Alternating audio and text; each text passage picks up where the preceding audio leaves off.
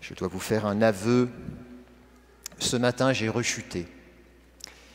J'ai pris un gros bol de café. J'avais arrêté le café depuis un moment, je ne me souviens plus trop quand. Mais j'avoue que la nuit dernière a été tellement animée, euh, n'est-ce pas? Elle a été animée, pleine de choses hier soir, hein, pour ceux qui étaient à la fête des bénévoles. Non? Ah oui, bon. Vous me rassurez, je n'étais pas sûr que vous étiez là ce matin. Euh, que euh, j'en ai eu, moi, personnellement, pas mal de mal à m'endormir, et la nuit fut courte. Donc un gros bol de café, ça a été trop tentant ce matin. Oui, parce que j'ai une nouvelle à vous annoncer, puis je vais commencer par ça, comme ça après on va pouvoir lire l'écriture au vu de cette nouvelle. J'ai été appelé à une nouvelle mission, je l'ai annoncé hier à la fête des bénévoles. Voilà, mon responsable des prêtres de la communauté de l'Emmanuel m'a appelé à le seconder pour euh, superviser et accompagner les prêtres de l'Emmanuel de la zone France. Alors ça suppose que je vais quitter le Québec prochainement pour entrer dans cette nouvelle mission. Voilà, je vais quitter début juillet, puis je débuterai au cours de l'été et, ensuite euh, cette nouvelle mission. Et alors, j'ai la joie aussi de vous annoncer en même temps euh, celui qui va me succéder. Vous le connaissez peut-être, vous l'avez peut-être déjà vu si vous avez suivi des événements à Paray-le-Monial. C'est le recteur actuel du sanctuaire de Paray-le-Monial, Benoît Guédas, qui euh, est aussi supérieur des chapelains. Voilà, qui nous a dit un petit mot hier aux bénévoles. Il compte passer d'ici l'été pour nous saluer et puis découvrir le Québec qu'il ne connaît pas du tout. Mais voilà, il arrive avec une belle attitude de service. Alors ce matin, je vais librement commenter euh, l'évangile euh, de ce jour, les lectures de ce jour, eh ben, au vu de, cet appel que je crois que le Seigneur me fait. Il vaut mieux obéir à Dieu qu'aux hommes, hein, donc je crois que ça vient du Seigneur vraiment. Euh, voilà, je voudrais commenter cet évangile au vu de la délicatesse de Jésus, Jésus délicat, qui, pour appeler Pierre, l'accompagne pas à pas. Euh, pourtant, Pierre, euh, on l'a entendu au soir de Pâques, il était là, hein. il a vu le ressuscité. Hein. Chapitre 20, on l'a entendu la semaine passée et la semaine d'avant. Chapitre 20, Pierre est là avec les dix apôtres dans cette pièce commune où ils se réunissaient. Il est là et il a tout reçu. Il a reçu l'effusion de l'Esprit. Jésus leur a dit recevez l'Esprit Saint. Il l'a reçu, il était là. Il a eu tout ce qu'il fallait. Il était équipé. Let's go, Pierre, c'est le premier des apôtres, vas-y, c'est la mission. Eh bien, étonnamment, quelques jours après, si on lit euh, cet évangile, Pierre repart dans sa vie ancienne, dans la vie d'avant. C'est surprenant. Euh, hier, c'était assez drôle parce que euh, j'étais à la, messe d'ouverture du 125e anniversaire de Dina Bélanger, puis il y avait un diacre qui, lisait l'évangile, cet évangile-là. Et sa manière de le dire, c'est je m'en vais à la pêche. Ça m'a vraiment frappé parce que je ne le lisais pas comme ça, moi, d'habitude, mais c'était vraiment, tu sais, le gars à son pick-up, euh, bon, il n'a rien à faire, il s'en va à la pêche. Alors, c'est, et en fait, c'est ce qui se passe pour Pierre. Il va à la pêche. Nous, ça nous dit quelque chose qui ne va pas à la pêche, tu sais? Euh, Jésus et, Pierre, euh, se, retrouvent dans cette situation où il, il revient dans ce qu'il faisait, ce qu'il savait faire, avant. D'ailleurs, les évangiles apocryphes euh, confirment cela. Certains rapportent que au soir de Pâques, Pierre est reparti avec ses disciples à la pêche, dans son ancienne vie. Et alors l'évangile nous dit qu'en fait, ils s'acharnent cette nuit-là où ils vont pêcher. L'évangile nous dit euh, le matin déjà venu. Alors on a l'impression que le matin arrive trop tôt parce qu'ils essayent à tout prix de ramasser du poisson, évidemment, en jetant les filets, et, ça, ne mord pas. Enfin, en tout cas, c'est pas supposé mordre, c'est supposé se prendre dans le filet. Ça ne marche pas. Ça marche vraiment pas. Jésus est ressuscité, mais ça change pas grand-chose à la business de Pierre, là. Il retrouve euh, les échecs de sa vie d'avant. Et eh ben, c'est là que Jésus va venir le rejoindre. Euh, ben, on ne sait pas que c'est Jésus, c'est la délicatesse de Jésus. Il y en a un là sur le bord du rivage qui fait des commentaires. C'est un peu frustrant, tu sais, avec ta gagne de copains, et puis euh, tu en as un sur le bord qui dit Bon, alors, ça mort Toi, tu as plutôt envie de dire Oui, oui, ça vient, euh, c'est sûr. Bon, ben, Jésus est là, et... mais en fait, cet événement, il, il est important parce qu'il nous rapporte au chapitre 6 de l'évangile de Saint Jean, qui se passe de l'autre côté du lac de Tibériade. On est au bord de l'eau. C'est la multiplication des pains. Jésus euh, a choisi cet endroit-là pour multiplier les pains. Et, cet homme qui fait des commentaires sur la qualité ou le succès de la pêche, il le fait au même endroit. Pierre, voilà, et les disciples, ça leur évoque quelque chose. Avez-vous quelque chose à manger, tu la nourriture, l'acte de Tibériade, la multiplication des pains? Alors en fait, ils vont réussir à lui dire non. Normalement, les gars, ils disent euh, ouais, ouais, ça sent bien. Là, ils vont dire ben non, on n'a rien. c'est quand même touchant. Jésus les a rejoints dans, dans leur échec. Ils ont réussi à admettre. C'est pas facile pour des gars d'admettre leur échec. Ben oui, ils n'ont rien pris. Et Jésus va leur dire, ben, jetez les filets à droite. Et c'est ce qu'ils font. Ils jettent le filet. Et là, le miracle survient. Le miracle survient. Jésus, fait réaliser à Pierre que dans, dans cet échec de, de sa vie, cette tentation de revenir dans la vie d'avant, lui vient donner une fécondité. C'est touchant, Jésus aurait pu le laisser faire et, et puis ben, débrouille-toi, tu moi c'est pas là que je te veux, euh, fais ta vie puisque tu as choisi de repartir à ta vie d'avant, ben, c'est ton problème, euh, j'ai fait tout ce que je pouvais pour toi, tu sais. Non, Jésus le rejoint dans ce lieu-là où il rechoisit de revenir sur ses pas, comme de régresser, en tout cas, retourner en arrière et de revenir à ses affaires. Et Jésus lui fait goûter au succès. C'est comme si Jésus lui disait, tu pourrais revenir à tes affaires, tu peux revenir à tes affaires en fait, avec moi. Je serai là avec toi dans tes affaires. Et je saurai te les faire fonctionner, tes affaires. Je saurai donner succès à ta vie. Et c'est délicat de voir Jésus qui vient, qui accompagne Pierre dans, dans, dans cette tentation, et même c'est plus qu'une tentation, c'est un retour en arrière. Je saurai donner du succès à ta vie. Si c'est ton choix, c'est ton choix. Je vous partage un témoignage personnel. Euh, avant d'arriver à Québec, euh, j'ai eu une autre proposition avant de revenir à Québec. Euh, c'est mon évêque qui m'a appelé, je pense que je peux le dire, parce qu'il a démissionné aujourd'hui, donc je peux, enfin il est émérite. Et il m'avait proposé une autre mission, de revenir dans mon diocèse. Et, moi, intérieurement, c'est pas ce que je ressentais. Je ne sentais pas cet appel à, revenir dans mon diocèse, ça aurait été plus facile. J'étais parti deux ans en Allemagne et puis ben, c'est un univers que je connaissais. C'est là que j'ai grandi, c'est là qu'est ma famille, c'est là que sont tous les liens. Mais intérieurement, je sentais que euh, c'était pas ça. Je sentais que j'avais un désir de servir le Seigneur avec mes frères et sœurs de communauté de l'Emmanuel. Et j'ai osé dire à mon évêque euh, Avez-vous consulté la communauté de l'Emmanuel, Monseigneur, dans cette proposition que vous me faites et alors, il a été obligé de dire que ah oui, je vais le faire. Bon, et finalement, la proposition de Québec est arrivée juste après. Et ça a été un signe pour moi que le Seigneur, il, voulait me rejoindre aussi. Il me laissait libre en fait. Il me disait, ben, tu peux, voilà, tu peux très bien revenir dans ton diocèse. Et puis, euh, et il y avait une détermination que je devais poser. Je crois que j'ai fait le bon choix, non? Bon, merci Seigneur. Merci Seigneur. En tout cas, je suis convaincu d'avoir fait le bon choix. Ça va être la suite de l'évangile. Alors, phase 2. 1. Pierre, euh, Jésus rejoint Pierre avec délicatesse là où il en est, y compris dans la possibilité de revenir à la vie d'avant. 2. C'est très fort, parce que ce qui se passe ensuite, ben, ça demande de la force, parce que les apôtres tirent le filet, ils sont six dans la barque à tirer le filet. Et en fait, Jésus les attend sur le rivage, Pierre est déjà là, et tout est prêt. Jésus leur a demandé, avez-vous de la nourriture? En fait, Jésus avait tout préparé. Ici, on a une preuve scripturaire que Jésus savait faire un barbecue. Bah, il avait tout préparé, le pain était là, le poisson grillé, apparemment ça avait l'air excellent. Euh, mais il prend le soin de leur demander, apportez donc de ces poissons que vous venez de prendre. il n'y avait pas besoin, il avait déjà tout préparé. Mais il, prend, il a cette délicatesse de les inviter à apporter leur trophée, euh, leur fierté en fait. Et c'est très touchant parce qu'il aurait pu s'en passer. Tout était là. Il n'y avait pas besoin de ces poissons, ces 153 poissons, gros poissons supplémentaires. Mais là, Pierre, il est fier.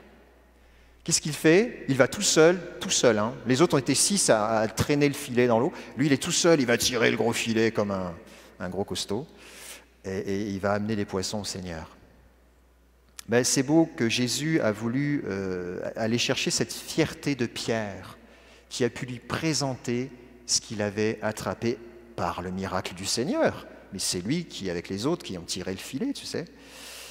Eh bien, euh, voilà, le Seigneur, il, voulait que Pierre puisse goûter à cette participation euh, à la mission de Jésus. En fait, la procession, la présentation des offrandes à la messe, c'est ça. Hein.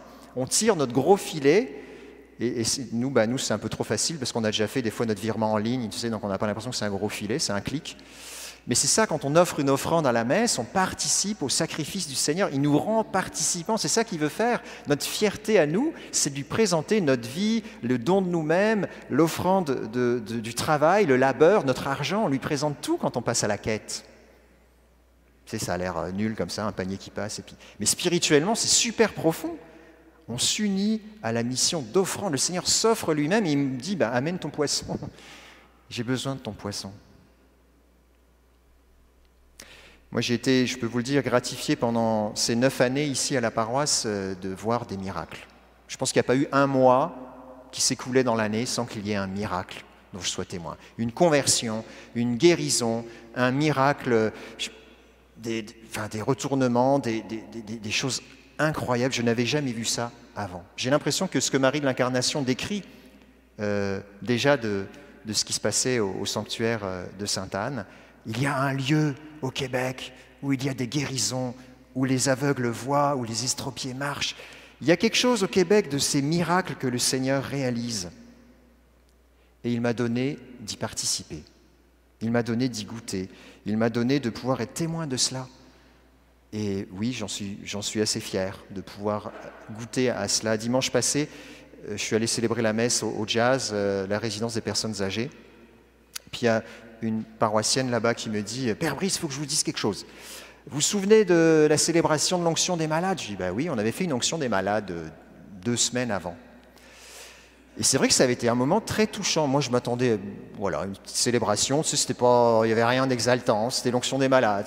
On faisait des onctions d'huile et on priait. Puis mais il y avait quelque chose de touchant et tout simple. Elle me dit, ben voilà, il y a une dame qui est venue. Franchement, je l'avais jamais vue à la messe, cette madame-là. Ben, elle était là. Elle avait su qu'il y avait l'onction des malades, elle n'était pas sûre qu'elle pouvait venir. Je lui ai dit qu'elle pouvait venir. Au début, elle n'avait pas demandé à recevoir l'onction. Finalement, vous lui avez donné, parce qu'en fait, on a donné l'onction à tout le monde. Bon. Et puis, elle est venue me voir trois jours après, cette madame, pour me dire qu'elle avait été guérie d'un cancer du sein dont elle était malade depuis cinq ans. Le lendemain de l'onction, elle allait voir son médecin qui lui a constaté qu'il n'y avait plus aucun signe de son cancer. Je dis, mais Seigneur, Alléluia, merci. Et alors j'ai rappelé Madeleine qui m'a témoigné ça euh, la fois passée. En fait, je l'avais à moitié écouté. Je me suis dit, mais il faut que je rende grâce avec vous pour ce signe que le Seigneur nous donne, Madeleine. Alors je lui dis, racontez-moi le témoignage, Madeleine. Et c'est ça, je me dis, le Seigneur nous fait vivre et participer à des choses extraordinaires, des signes forts pour nous faire grandir dans la foi. Il a cette délicatesse de nous inviter à cela. Alors merci Seigneur. C'est la deuxième étape pour Pierre.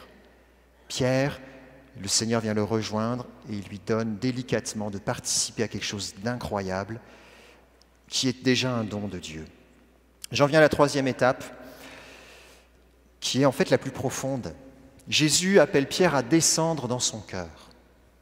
Et c'est ce, cet échange que nous vions d'entendre, que nous connaissons, où Jésus, après avoir rassasié le corps et l'âme, ils ont mangé euh, pour de vrai, et puis spirituellement, c'est certainement déjà quelque chose de l'Eucharistie qui s'est célébré sur cette plage. Sur cette plage.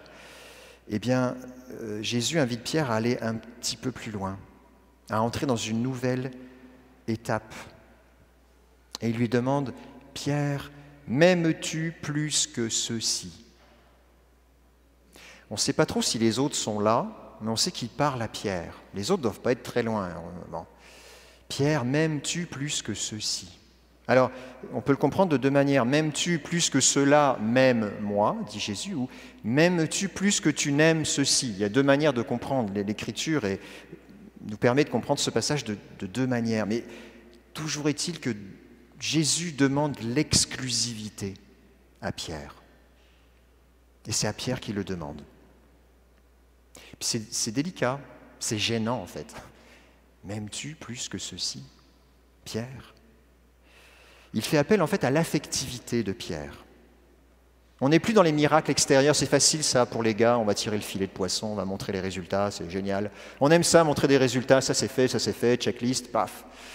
Là, là, il, va, il invite à descendre, à aller en profondeur. Il va le chercher dans la profondeur de son cœur. Et c'est pas si simple. On voit que pour Pierre, c'est pas facile. Pierre, m'aimes-tu plus que ceci? Alors, je, vous l'ai déjà un petit peu expliqué, mais vous savez que dans le grec, on joue sur deux mots.